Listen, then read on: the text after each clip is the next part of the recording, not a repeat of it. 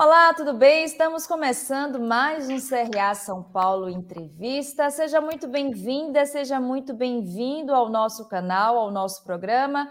Se ainda não for inscrito ou inscrita aqui com a gente, aproveite esses minutos iniciais, se inscreva, também compartilhe esse link. Não esqueça de ativar as notificações no sininho aqui embaixo para receber em primeira mão as informações sobre os novos vídeos que a gente sempre publica aqui no nosso canal. E, claro, não deixe de nos seguir nas redes sociais do CRA São Paulo. Combinado?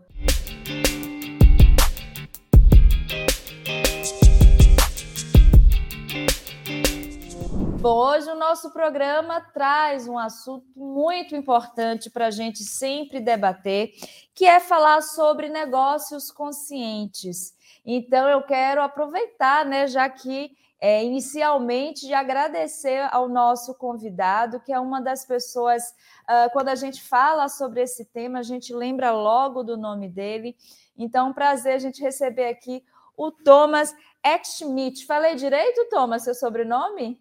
Falou muito bem, obrigado. Obrigado por me receber aqui nesse canal tão importante.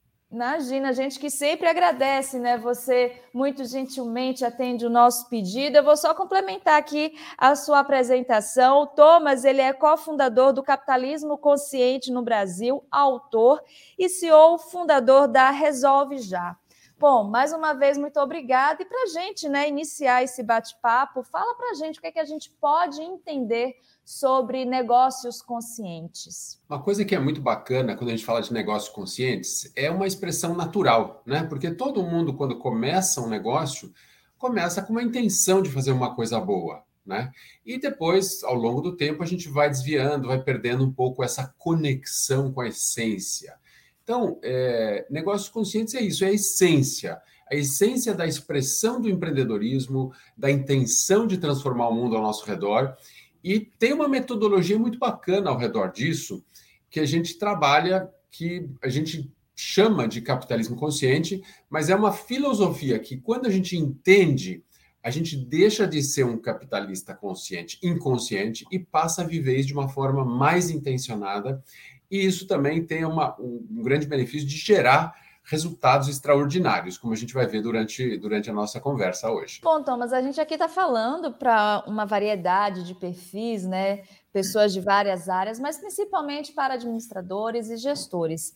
E a gente sabe que as empresas, obviamente, elas buscam lucros, né? Nenhuma empresa é, quer ficar no vermelho, até porque ela precisa, né, desse retorno para poder sobreviver. Mas a gente sabe também que hoje em dia muitas empresas não estão visando apenas aquele lucro, né, o lucro financeiro. Aí vem minha pergunta: quais são os principais valores hoje que as empresas que estão em busca, né, de transformar transformar os seus negócios em negócios conscientes, estão atrás. Acho que uma coisa muito importante que você colocou, né, que a gente não pode achar que uma empresa não pode ter lucro financeiro, né? Essa ideia de que isso é errado é talvez não é bem errado, é incompleto.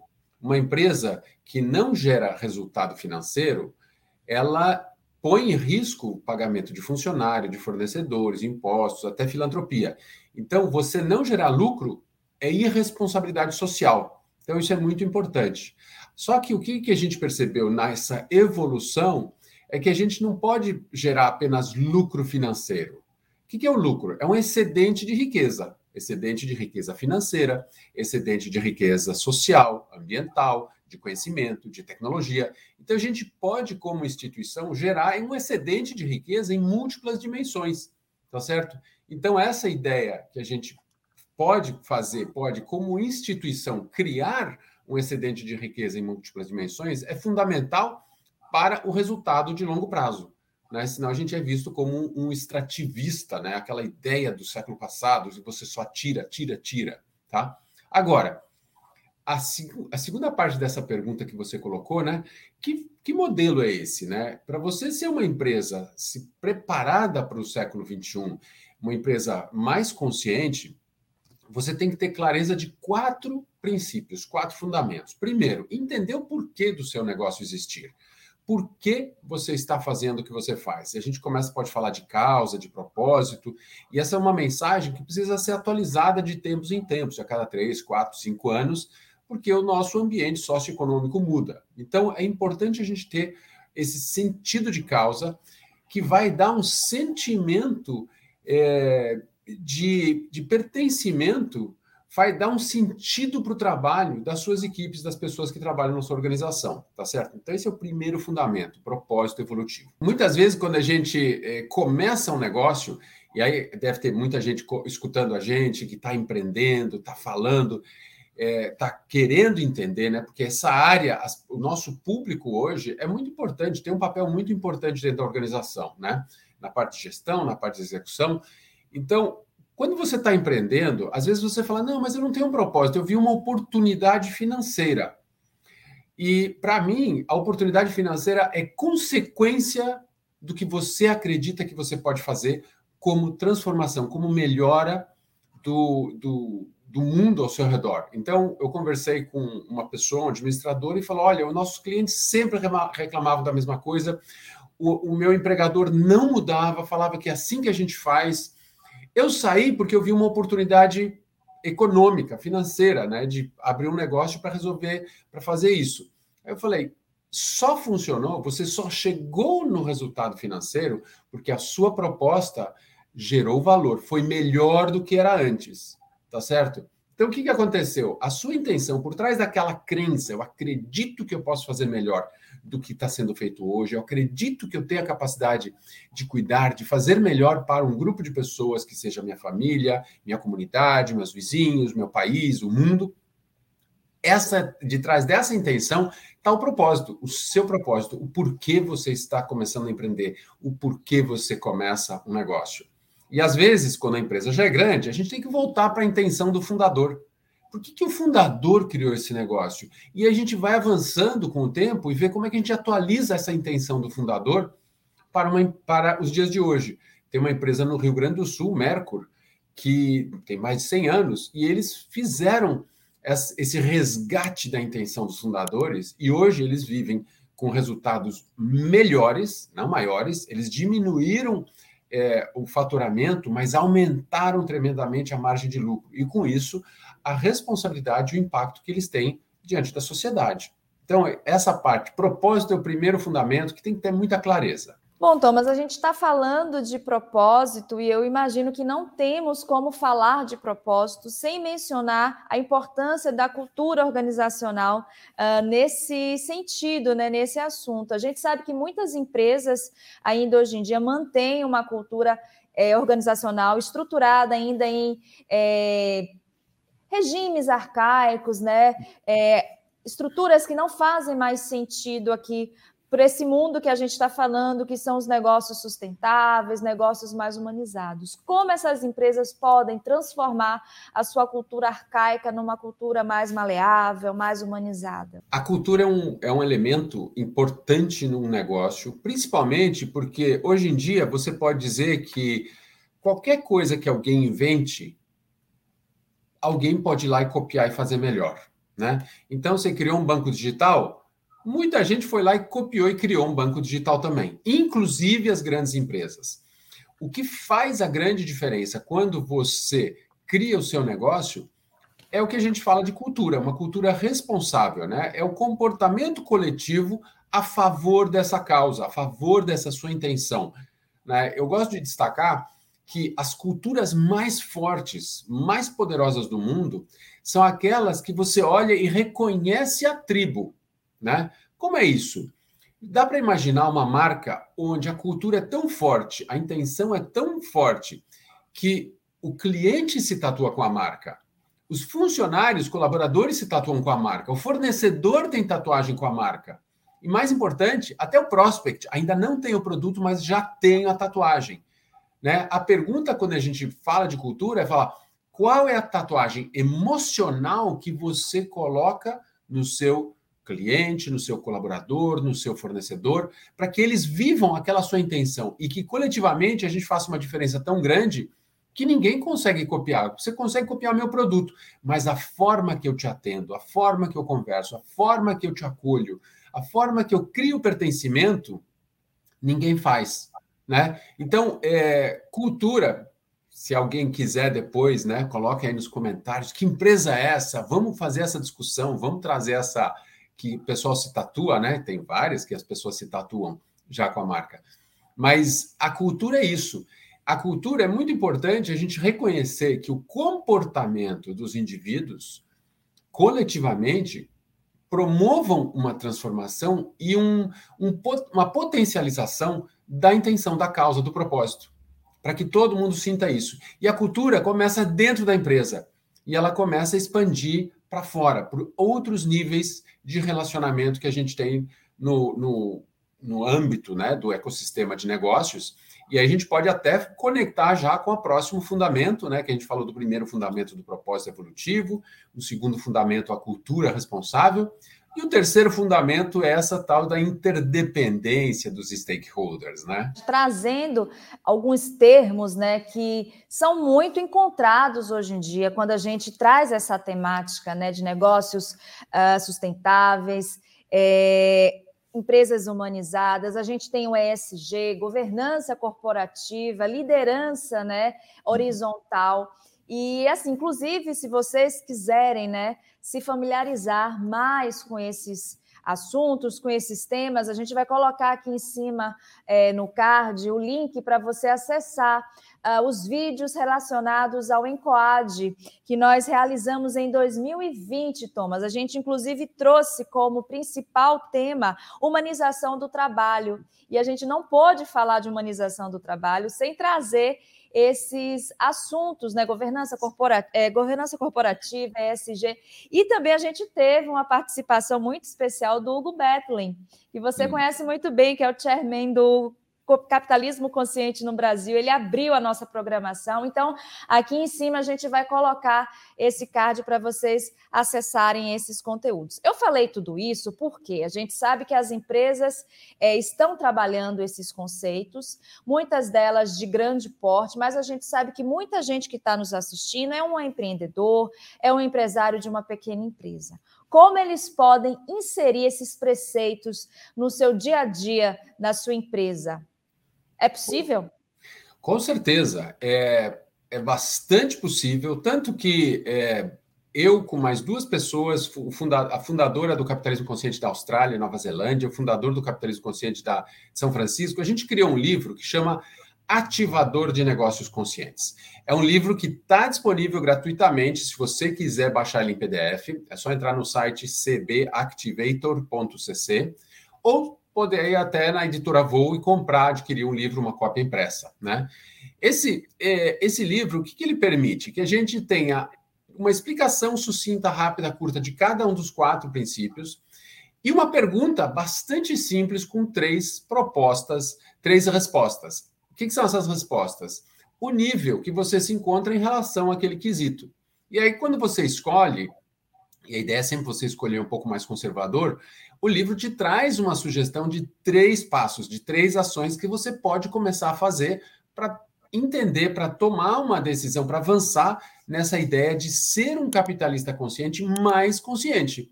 Não inconsciente, né? Porque eu, eu até gosto de compartilhar um pouco da minha jornada, né? Quando eu comecei a empreender, a gente não falava dessa, dessa essa terminologia, a gente tinha uma crença, não tinha um propósito, a gente não olhava os, a interdependência entre as partes envolvidas ou stakeholders, a gente olhava cliente, fornecedor de uma linha muito, uma forma muito linear. Né? A gente, isso aqui é muito mais um ecossistema. A gente estava criando uma cultura, né? mudando, é, mas a gente falhava na liderança, porque a gente nem sempre expressava essa, essa nossa intenção de uma maneira consistente. Né? Então, o, o que, que eu falo? Toda empresa, quando você começa a falar, vou começar meu negócio, o que, que acontece? Puxa, não tenho cliente, talvez o meu cliente seja o meu primeiro investidor. Não tenho fornecedor, talvez o meu fornecedor seja o meu melhor parceiro para levar uma solução para o mercado, né? para a gente avançar numa ideia, num projeto, num propósito, num, num produto, num serviço. Isso é o quê? Reconhecer que sem um bom cliente, sem um bom fornecedor, sem um bom colaborador, sem é, bons investidores, às vezes é você mesmo, alguém da família que está investindo, a gente não vai conseguir avançar num bom negócio. Né? Então, o meu convite é que a gente sempre olhar o nosso negócio como parte de um ecossistema. Né? O que, que significa ecossistema? Imagina a natureza. Na natureza, você puxa uma plantinha, vem terra, na raiz vem bicho, está na... tudo conectado. E no mundo dos negócios, igual. Está tudo conectado. Você não tem uma empresa sem clientes, sem fornecedores. Talvez você tenha uma empresa sem funcionários, mas algum lugar você vai ter que ter alguém para faturar. Você tem pelo menos o dono. Então, não existe essa ideia de não ter gente dentro desse ecossistema. Estamos todos conectados, influenciamos as comunidades do entorno, e essas são expressões que estão cada vez mais presentes. Presentes da perspectiva das grandes empresas, que são influenciadas pelo Fórum Econômico Global, que fala de stakeholder capitalism, né, o capitalismo de partes interessadas, onde todo mundo precisa perceber valor por igual. Não é sempre que é o valor tem que ser financeiro, mas o valor pode ser social, emocional, de conhecimento. Então, tem várias formas de trocar esse valor. Bom, Thomas já está adiantando aqui algumas dicas de leitura para gente. Vão anotando aí que mais para frente outras dicas de leitura serão dadas pelo Thomas. Então fica aqui com a gente até o final do nosso programa de hoje. A gente está falando de alguns conceitos e eu acabei até falando de negócio sustentável. Aí vem uma dúvida. Uh, os termos sustentável e consciente, dentro desse contexto que a gente está falando, eles são sinônimos? Eu acho que eles são complementares, né? A gente sempre fala de sustentabilidade, a gente quer ver alguma coisa é, que no longo prazo continue florescendo, continue gerando resultados, não só financeiros, né? E aí vem, sempre vem a pergunta: o que, que eu estou semeando hoje para colher em 5, 10, 15 anos? Porque se eu só estou semeando coisas para colher no próximo mês, no próximo trimestre, vai ser muito frágil essa, é, esse caminho. Então, o que, que eu, o que, que eu, eu gosto de fazer uma analogia, né? Que árvores você está plantando hoje para que daqui a 10 anos tenha sombra nesse caminho? Mesmo que o caminho não seja para você, mas alguém plantou algumas árvores 10, 20 anos atrás que está fazendo alguma sombra no nosso caminho tá certo? Então, esse pensamento, esse, esse olhar de longo prazo, né, que leva a gente até falar de uma coisa interessante, que é o jogo finito e o jogo infinito. O que é o jogo finito? O jogo finito é aquele jogo que tem começo, meio e fim e tem um placar no final. O jogo infinito é o jogo que continua com a nossa presença ou sem a nossa presença. Tá certo? A gente pode falar, a nossa vida é finita, mas a vida no planeta é infinita, ela vai continuar se a gente estiver aqui ou não, se eu estiver aqui ou não. Então, isso leva a gente a um, a um elemento muito importante, que é essa liderança de cuidar, a liderança para esse capitalismo consciente. E aí já vou começar a tocar um pouco em outro, outra leitura que é muito importante, é, quando a gente fala dessa liderança, o líder representa o propósito, é o exemplo de sucesso dentro da organização, então ele gera comportamentos, a forma que o líder se comporta gera comportamento das pessoas ao seu redor. Fala, opa, eu gostei, eu quero ser que nem ele. Então, como é que ele se comporta? Vou me comportar igual. Isso cria uma cultura, cultura própria, de novo, da organização. Então, muitos fundadores têm um papel importantíssimo nessa expressão de como é a organização, como ela se expressa para o mundo ao seu redor, tá certo? É, e aí vem o que eu estava falando, o, Simon Sinek, ele fala muito dessa coisa de cuidar. Se você cuida do seu funcionário, o funcionário vai cuidar do seu cliente, do seu fornecedor, o seu fornecedor vai cuidar também, e esse cuidar se expande. Então, mais que uma liderança servidora, uma liderança consciente, é liderança de cuidar. É uma expressão muito diferente, atualizada com os novos pensadores, os pensadores mais, mais atuais, que nem o Simon Sinek, para trazer uma forma diferente da gente liderar. E aí a pergunta que para cada um, falar, ah, mas eu não sou líder. Todo mundo é líder, né? Recentemente eu publiquei um livro na, na Colômbia, o título é Todos Somos Líderes. Por que todos somos líderes? Porque na, no final, se você não é líder da empresa, você pode ser o líder do seu departamento, líder da sua área, o líder da sua equipe, o líder do seu projeto, o líder da sua responsabilidade. Ser líder é a forma como você se relaciona como indivíduo com a sua responsabilidade. Eu posso ficar sentado esperando alguém mandar, que é a, a filosofia do século passado, né, de comando e controle, ou eu posso compartilhar, me inspirar no meu líder e continuar aprendendo com o meu líder para continuar melhorando. Mas eu só consigo isso quando o líder é um bom exemplo, quando o líder ajuda o crescimento e desenvolvimento do indivíduo, mesmo que ele não permaneça na organização, e que o líder tem uma expressão muito clara do propósito da organização. Porque aí eu sei para onde a gente vai, eu sei como a gente pode tomar as melhores decisões. Eu não preciso pedir autorização para alguém para fazer alguma coisa, tá certo? Bacana, Thomas. Bom, já que estamos falando né, sobre liderança, sobre líderes, eu gostaria de saber da sua, a sua opinião sobre o papel do profissional da administração, né, do gestor, do líder, do executivo, ou seja, das pessoas que fazem o dia a dia da administração aqui nesse país, o papel que elas têm nessa reestruturação, né, nessa transformação é, de negócios, como é que a gente pode dizer, tradicionais, não sei se seria essa expressão, em negócios conscientes ou mais conscientes? A gente está conversando com um público muito importante, né? Porque a pessoa que cuida da gestão, o administrador, a pessoa é, acaba com uma, uma, uma, uma presença, uma representação muito importante do que se espera de uma liderança, tá certo? A forma que você cuida, que você gere o seu negócio, a sua tarefa, a sua atividade, a sua responsabilidade, é um exemplo fundamental para aqueles que te cercam, aqueles que te acompanham, aqueles para quem você é um exemplo. E às vezes o exemplo não vem só de cima, o exemplo vem do lado e vem de baixo. Às vezes tem uma pessoa que faz um trabalho extraordinário e a gente usa isso como exemplo para os demais.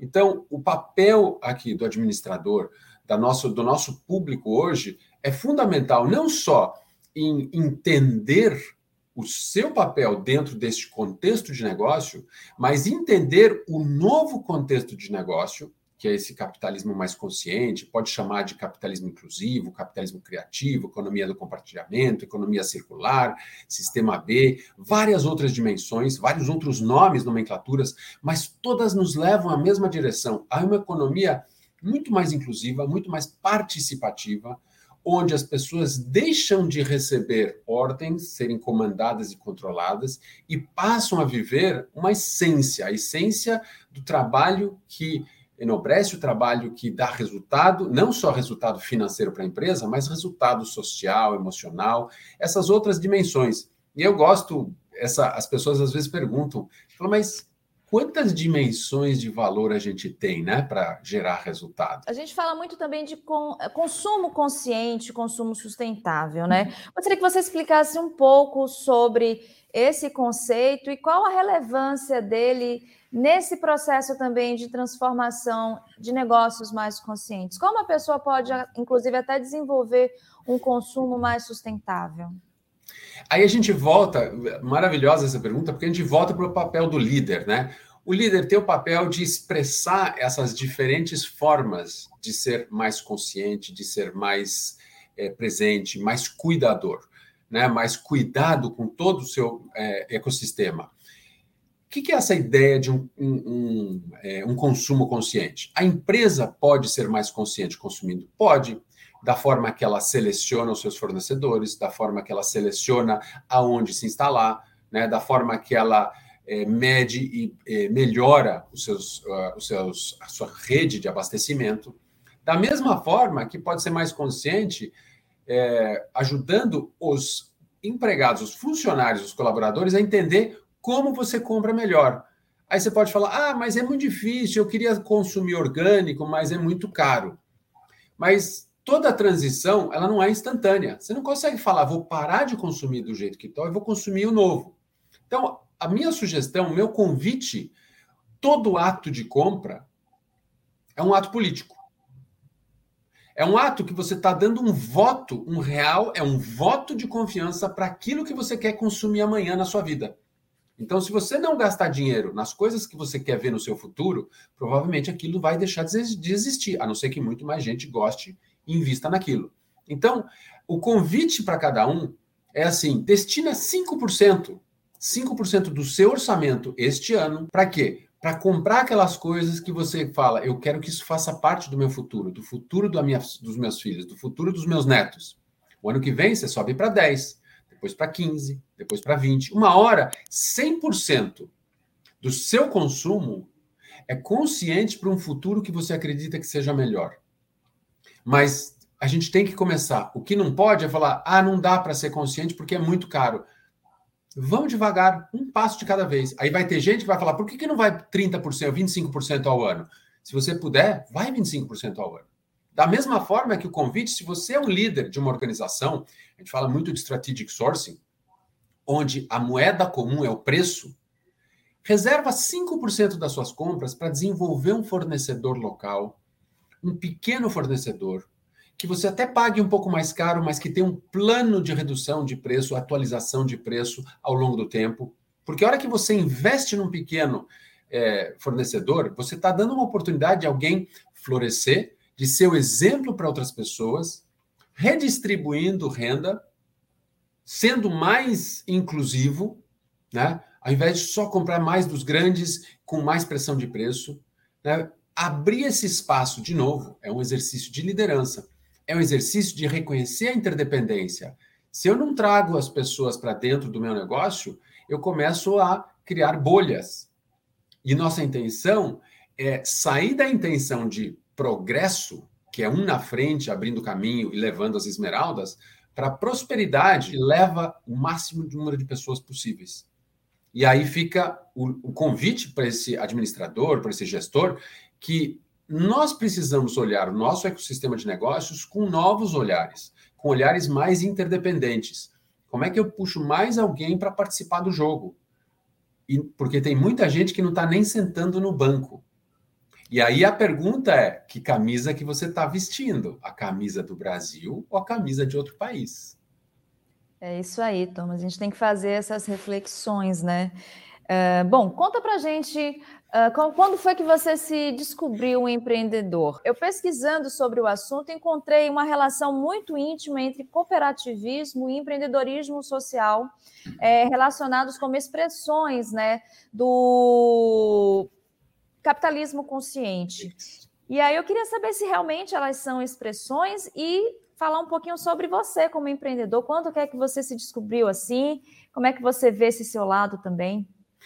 Legal. Eu, eu assim, eu trabalhei no mundo corporativo por é, 10 anos, depois eu saí, fui trabalhar em consultoria, viajei 20 países nesses seguintes 10 anos, e quando eu voltei, falei, o que, que eu faço agora? Já, já vivi mundo corporativo, já vivi é, consultoria, e eu decidi empreender. E aí eu comecei, meu primeiro negócio foi rastreamento de alimentos, né? Uma área completamente nova em 2004, 2005, e a gente teve que criar conteúdo, ensinar as pessoas a consumirem o nosso produto, né? E foi aí que eu, que eu falo, essa, essa coisa de empreender, de você você acredita que você pode fazer alguma coisa melhor, você sai para fazer. Tá um propósito lá escondidinho. A gente nunca teve a, a, coragem de expressar ele. A gente dependia de toda a cadeia produtiva de alimentos, o produtor, o packing house, o distribuidor, todo mundo se conversar né? Reconhecer que a gente junto resolve, traz negócios, traz resultados melhores para todos. E a gente criou uma cultura de trabalhar junto. Então, essa, essa minha experiência de abrir esse caminho, de empreender, foi, foi quando eu me reconheci, e aí uma das intenções era exportar o nosso serviço, foi quando eu tive primeiro contato em 2009 com o capitalismo consciente, com o fundador John Mack, lá nos Estados Unidos, que também é fundador de uma rede de varejo lá nos Estados Unidos. E eu comecei a ler o artigo dele, eu falei, nossa, a gente vive essas, esses princípios, esses fundamentos, mas de forma inconsciente, né? E aí eu descobri, eu me descobri como um capitalista consciente inconsciente, né? E aí eu comecei a estudar, aprender, foi a partir disso que eu me envolvi com o capitalismo consciente internacional, acabei trazendo o movimento para o Brasil, para o Peru, para a Colômbia, para Portugal e outros países, para a Espanha, né? Por causa dessa, de, de perceber Todo empreendedor é um capitalista consciente e inconsciente.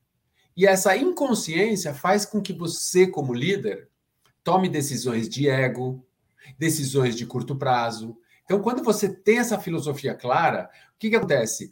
O caminho fica mais claro. Quando você tem o seu propósito escrito, mesmo que você atualize, que ele não funcione 100% no primeiros, nos primeiros anos, mas tenha ele escrito, não tenha medo.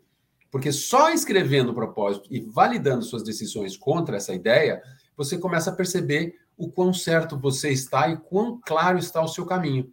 Tá certo? Então foi este processo de descoberta deste movimento que isso é uma filosofia de negócio natural, mas uma vez que você escreve, fala, faz isso, isso, isso, fica mais fácil de você levar o seu negócio para resultados muito melhores. E aí outra pergunta, né, do cooperativismo. Como é que fica o cooperativismo?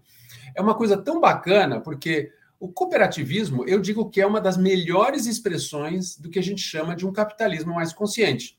Porque as pessoas se juntam com um propósito coletivo. Um propósito, alguma coisa que não está sendo atendida, ninguém vem ajudar a gente, falar, vamos se juntar e resolver esse problema para produzir junto, para financiar junto, para consumir junto, qualquer que seja a motivação. Então, por mais que o, o a cooperativa não tenha um propósito escrito, ela tem uma intenção que representa esse propósito. E a falha de não ter essa intenção escrita faz com que decisões não sejam tão boas. Segundo ponto, a gente fala dos, da interdependência de todas as partes interessadas. Todo mundo que participa da cooperativa é sócio, dono da cooperativa. Então você tem essa ideia do cashback há muito mais tempo do que é promovido por alguns cartões de crédito, algumas instituições financeiras. Terceiro, você aprende a trabalhar junto, porque quanto mais junto a gente trabalha, mais forte a gente é. E quarto, a liderança, né? Você junta um grupo para transformar uma sociedade, para cuidar de alguma coisa que sempre foi descuidada, não foi atendida pelas organizações estabelecidas. Então, você olha isso, o cooperativismo é uma das melhores formas de expressão do capitalismo consciente. Mas a pergunta: ah, então eu preciso ser uma cooperativa para ser uma melhor empresa? Não. Se você aplicar esses quatro fundamentos de um capitalismo mais consciente, que é propósito evolutivo, interdependência de stakeholders, cultura responsável, liderança de cuidar, você pode ser uma excelente empresa sustentável. Super bacana, Thomas. Mais uma vez, né, eu quero agradecer aqui por essa, não só entrevista, mas também por essa aula é, relacionada ao capitalismo consciente. Estamos quase chegando ao final do nosso programa. Eu gostaria que você falasse um pouco sobre o Conscious Business Journey, que é uma empresa da qual você é um dos fundadores. Eu gostaria de entender um pouco mais qual o objetivo dessa empresa, como é que ela está inserida nesse assunto de capitalismo consciente. Muito legal, obrigado pela pergunta. É, Conscious Business Journey, né, a tradução é uma jornada do negócio consciente, porque a gente acredita que consciência não é destino, é o processo, porque quando você aprende, você expande a consciência. Então, o que, que acontece? Quanto mais a gente aprende, mais a gente percebe que algumas práticas não são mais adequadas para o mundo de hoje. Né? Assim, a gente está falando muito de inclusão, de diversidade, de outros elementos que antigamente eram padrão, hoje já não é aceitável. Então, Conscious Business Journey é uma, um, uma organização que está focada em desenvolvimento de líderes. Então, a gente tem programa de desenvolvimento de líderes, programa de desenvolvimento de conselheiros, que é muito importante, porque o conselheiro tem uma influência grande na organização, e mais importante, um programa de desenvolvimento de consultores. Hoje a gente tem a maior rede do mundo de consultores é, que trabalham com a transformação focada em capitalismo consciente. Nós somos oito, mais de 800 consultores em 21 países, né? É um orgulho chegar nisso depois de sete anos, muito trabalho, muito, muito desenvolvimento. E a gente faz muito projeto de transformação com essa equipe, né? ajudando as empresas a expressarem o seu propósito, mapearem os seus stakeholders, criarem estratégias de, de comunicação para escutar e é, criando, fortalecendo a cultura, né? E mais importante que tudo, a gente está sempre produzindo novos conteúdos, novos livros, novas experiências, novos casos, porque a gente, a gente fala que a gente precisa inspirar as pessoas para que elas conheçam histórias bacanas, tem materiais simples, práticos, fáceis de, de aprendizado, que nem o ativador de negócios conscientes, até livros mais elaborados e cursos. E depois, se alguém falar, eu já fiz a transformação, ou eu preciso de ajuda para transformar. E essas transformações criam novas histórias inspiradoras. Então, a gente, periodicamente, a gente está publicando isso. Convido também, a gente tem um podcast, muito sucesso, Capitalista Consciente, que tem histórias fantásticas de pequenos empreendedores, grandes líderes, para realmente divulgar o que, que cada um está fazendo a favor dessa, dessa intenção. Né? E como você comentou agora há pouco, né? o nosso público aqui são gestores, são administradores.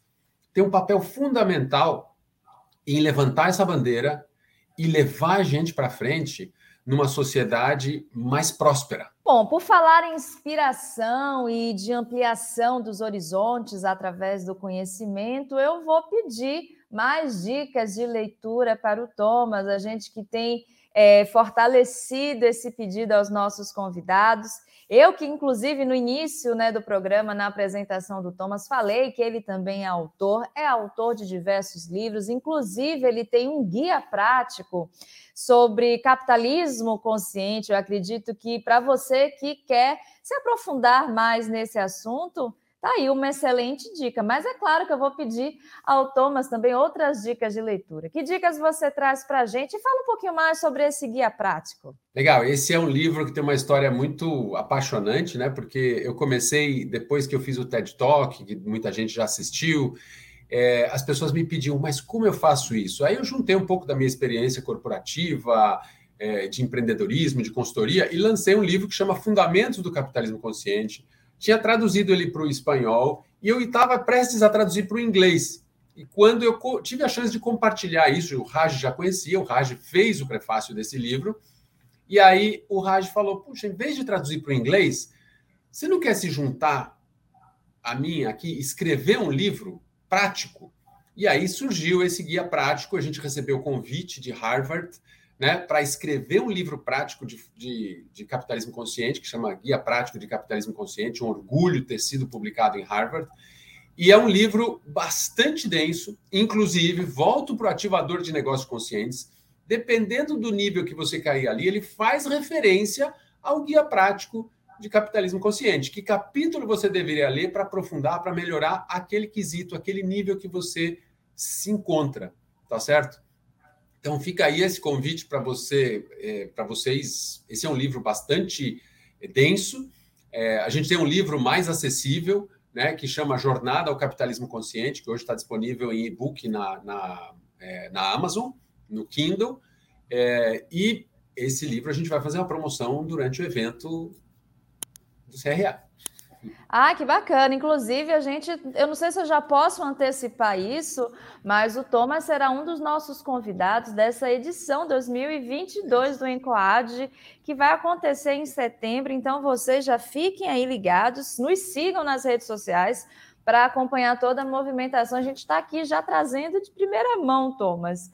Vai ser bem bacana. Acredito que a, a sua participação não só irá a, abrilhantar ainda mais o nosso evento, como também é, fará com que as pessoas prestem mais atenção nesse tema, né? Que a gente tem feito questão aqui de trazer para os conteúdos do CRA tudo que a gente acredita que vai melhorar não só a, a questão da, do social, mas também do meio ambiente. O SG, né, que a gente fala, né, essas três letrinhas que juntas já estão provocando essa revolução.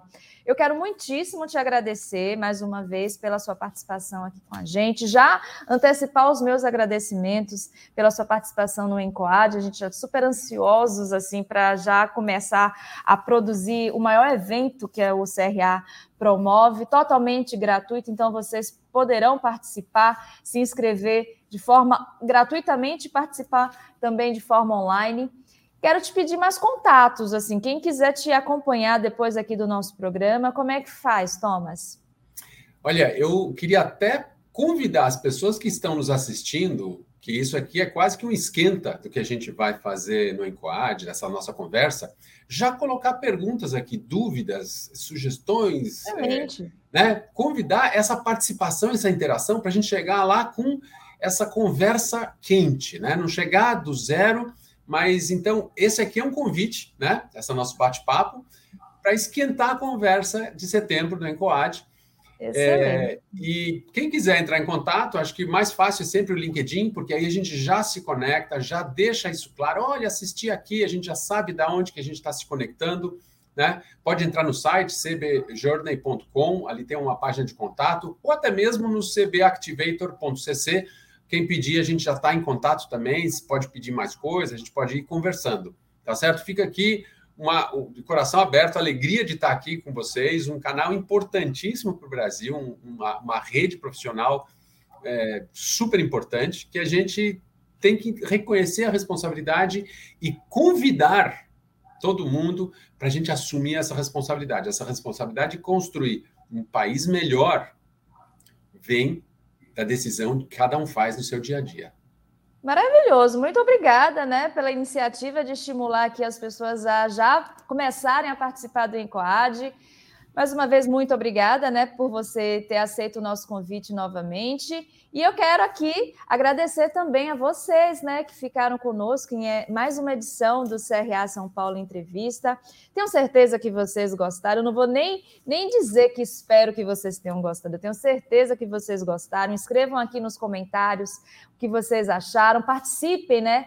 Como o Thomas uh, sugeriu. Mandem dúvidas, não só relacionadas às dúvidas futuras para o Encoad, mas também o que, é que vocês é, acharam sobre esse tema. Surgiram novos nomes, novos assuntos aqui para o nosso programa. Se inscrevam aqui no canal, ativem as notificações aqui embaixo, ó, do lado certo, no sininho para receber em primeira mão as informações sobre o nosso canal e nos sigam nas redes sociais. Até a próxima! Então, o termo plant-based, ele significa feito de plantas e ele pode ter qualquer coisa que seja vegetal. Nosso arroz com feijão no dia a dia é uma refeição plant-based. Mas aí, quando a gente olha para o ponto de vista industrial, nós estamos falando e nós estamos trabalhando especificamente com aqueles alimentos que se propõem a substituir os ingredientes com origem animal. Então, são novas formas de se fazer carne, leite, ovos, e os demais derivados de produtos de origem animal